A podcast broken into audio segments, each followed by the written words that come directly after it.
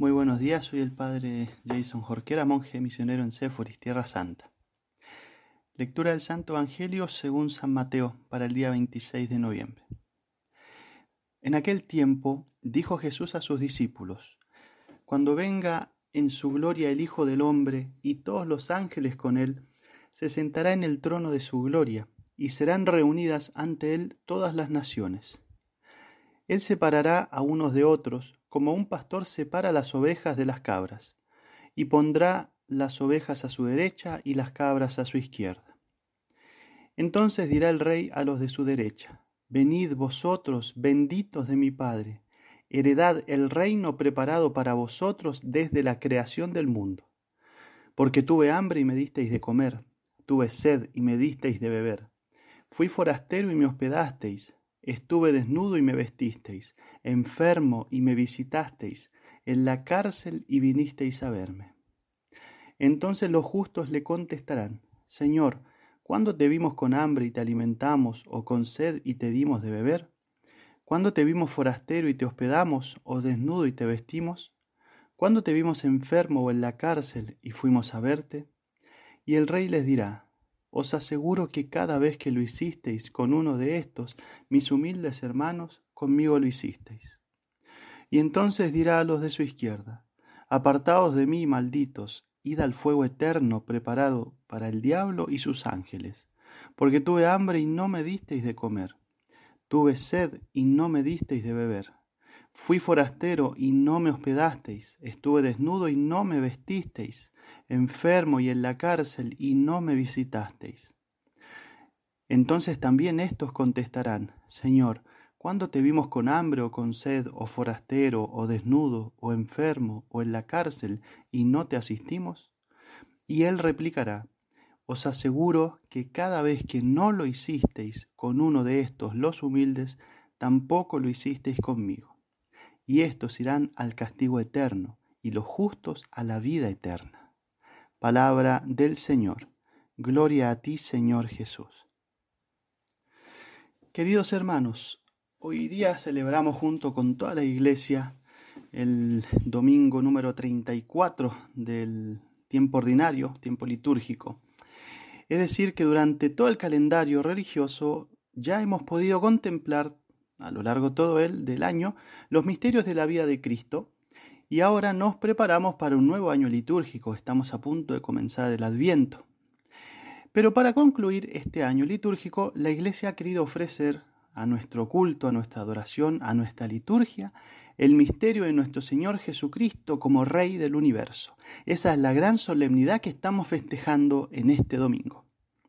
Cuando el Papa Pío XI estableció esta fiesta, la ubicó en este lugar para reflejar mejor el sentido final y triunfante que va a tener la segunda venida de nuestro Señor.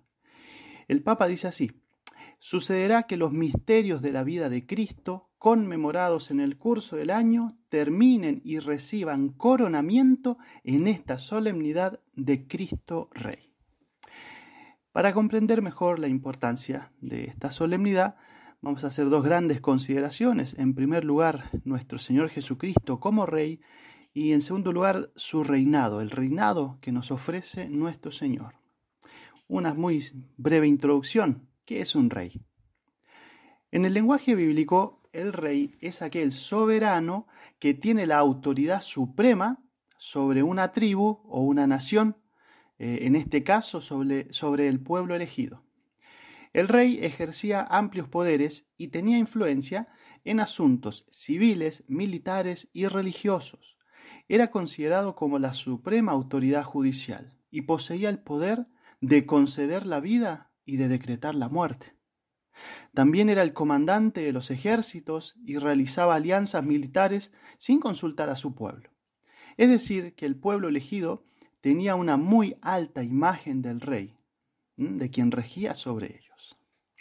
Apliquemos esto ahora, eh, lo esencial, a Jesucristo, estas características de, vistas en nuestro Señor como un rey. Reinar, regir, gobernar, ser el dueño de sus súbditos. Eso es como lo esencial, ha quedado bastante claro. Pero la gran diferencia es que Jesucristo no reina con opresión o con arbitrariedad, sino que reina con amor, y humildad. Completamente distinto.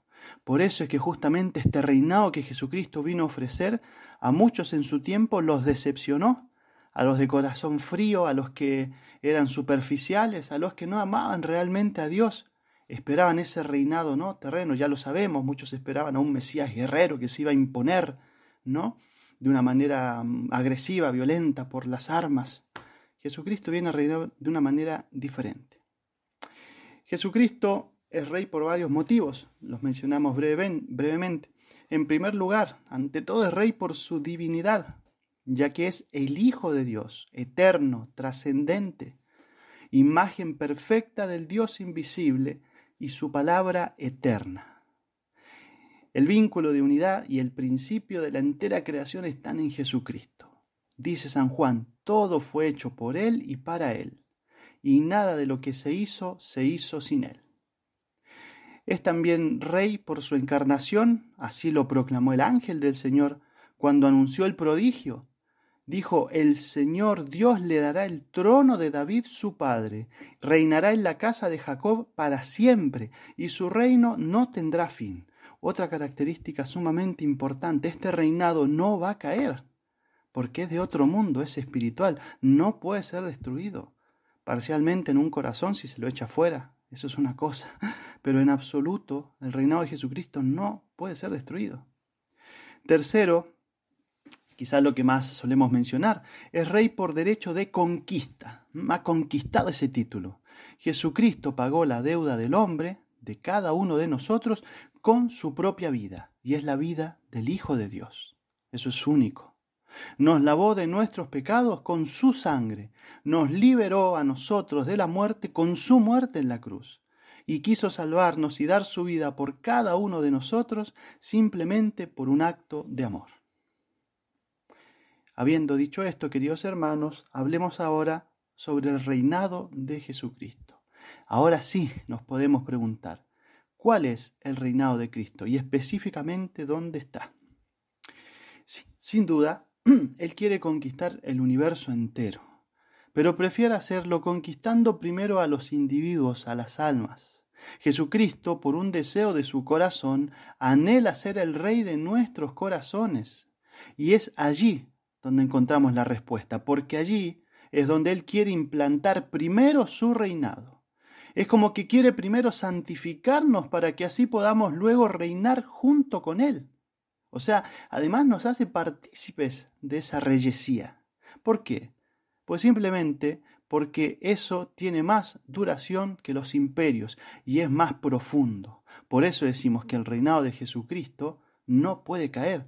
Los imperios, por muy fuertes que hayan sido, por mucho que hayan durado, no son eternos, porque están hechos, están compuestos por los hombres. En cambio, el reinado de Jesucristo es un reinado divino, espiritual, trascendente, y por lo tanto no puede caer, no se puede acabar. Su reino no surge de aquí abajo, sino que baja de allá arriba. Pero eso no quiere decir que sea una mera alegoría, ¿no? O un reino invisible de espíritus, sino que es un reino sumamente real, nada más que más profundo. A Pilato le dice que su reino no es de aquí, pero no le dice que no está aquí. Dice que no es carnal, pero no dice que no es real. Dice que es reino de almas, pero no quiere decir reino de fantasmas, de ilusiones, es un reino de hombres. Y como Jesús es Dios, entonces no nos puede ser indiferente el hecho de aceptarlo, así como es supremamente peligroso rebelarse contra Él. Hacemos aquí una pequeña una pequeña pausa en el tema para hablar muy brevemente acerca del gran peligro que, corre, que corremos nosotros dentro de toda esta gran consideración, que es el peligro de rechazar el reinado de nuestro Señor. ¿Cuándo lo rechazamos? Cuando queremos ponernos nosotros en su lugar. Ahí comienza esta respuesta. Cuando queremos arrebatarle el trono que ha puesto Él en nuestros corazones y nosotros se lo quitamos a Él para gobernarnos a nuestro propio gusto. Cuidado con esto. El juicio propio frustra santidades, arruina almas, le puede frustrar los planes a Dios. Esto no va contra la omnipotencia de Dios, sino contra justamente el respeto que Él tiene por nuestra libertad. Si la usamos mal, vamos a pagar las consecuencias, así como si lo usamos bien. El verdadero fiel cristiano deja que Cristo reine en su alma cada vez que cumple la voluntad de Dios antes que la suya. Y en la medida que se vaya santificando, bendito sea Dios, esto para nuestro consuelo, ambas voluntades se van a ir uniendo, se van a ir haciendo una sola. Por eso los santos son los grandes triunfadores de la docilidad a la voluntad de Dios, al Espíritu Santo, y por eso eran los grandes triunfadores, los grandes felices incluso de este mundo. Entonces Cristo debe reinar en nuestra vida. Debemos cumplir por amor sus mandamientos. Cristo debe reinar en nuestro progreso espiritual. Es decir, debemos acudir a sus sacramentos. Él lo quiso. Entonces no me puede ser indiferente la Santa Misa, la confesión, la vida de la gracia, el querer mejorar, tener un desarrollo espiritual. Eso implica dejar que Jesucristo reine en mi corazón, que Él vaya haciendo todo el desarrollo de mi vida espiritual. Pero para eso mi voluntad desordenada tiene que quedarse fuera y empezar a ser partícipe de la voluntad de Dios. El peligro más actual entonces es no dejar que Jesucristo y su Evangelio reinen en nuestros principios. Por ejemplo, si aceptamos leyes injustas, o elegimos gobernantes sin principios evangélicos, o vivimos como los que no creen en Dios, cuando aceptamos cosas contrarias a la naturaleza, la ley natural, recordemos que es un reflejo de la ley divina, etc. En definitiva, cuando preferimos la vida de pecado en vez de la vida de la gracia. Es ahí cuando podemos arrebatarle a Jesucristo sus derechos, porque Él respeta nuestras decisiones. Esa es otra gran diferencia con los reyes de este mundo. Él siempre va a respetar nuestras decisiones, incluso cuando con ellas podamos ofenderlo. Cuando Jesucristo, en cambio, reina realmente en un alma, en un corazón, esto la persona lo nota. Cuando cualquier alma deja que Jesucristo reine en ella, tiene paz interior verdadera, no la del mundo, sino una paz realmente profunda, genuina. Es decir, que se acuesta sin que la conciencia le reproche nada, y si lo hace buscará enmendarse cuanto antes, y por lo tanto tiene en sí desde ahora la semilla de la verdadera y eterna felicidad que no perderá mientras deje que Jesucristo reine en su corazón, aceptando sus principios, aceptando el Evangelio, viviendo el catecismo, buscando cada día y en cada cosa la santidad, cuyo secreto para la eternidad es el siguiente. Pase lo que pase, hay que aceptar todas las consecuencias del reinado de Cristo. Eso a veces incluso implica la vida del cuerpo, como los mártires, pero jamás la del alma. Un ejemplo, el buen ladrón reconoció a Jesucristo y reconoció su reino. Por eso Jesús a él sí le respondió, y le respondió con la promesa del paraíso. A nosotros también nos promete el paraíso. Simplemente nos pide que le dejemos reinar en nuestros corazones, viviendo, como hemos dicho, según el Evangelio y no según los principios del mundo y tampoco según nuestro capricho. Queridos hermanos, en este día consideremos realmente la, la gloria a la cual nuestro Señor Jesucristo nos está llamando con esta manera nueva de reinar, esta manera profunda, trascendente, de la cual nosotros debemos tomar parte. Él es nuestro Rey y no se impone, nos conquista. Es un reinado de amor, es un reinado de virtud, es un reinado sumamente especial porque es único. Es Dios mismo que encarnado nos está ofreciendo ser partes de su reino. Un reino que por propios méritos no podemos alcanzar, no podemos conquistar, pero sin embargo que Él nos hace cercanos. Entonces no rechacemos esta invitación y bueno, por supuesto, la hemos abrazado, entonces bueno, que sea de una manera cada vez más intensa, más profunda, que cada vez le demos más, por decirlo así, las riendas de nuestra vida a nuestro Señor, porque Él es el que mejor sabe reinar, Él es quien mejor nos puede regir en toda nuestra vida, nuestro paso por esta vida, para poder conquistar con seguridad, con certeza, eh, la eternidad en la cual será todo un solo reino triunfante, definitivo, eterno. Que María Santísima, la dulce Reina de los cielos, nos alcance la gracia de que Jesucristo habite en nuestros corazones como su único Rey, hasta que la muerte nos alcance, junto con la gloria del reinado de su Hijo, aquella que alcanzaron tantos mártires al noble grito de Viva Cristo Rey. Ave María Purísima, sin pecado concebida.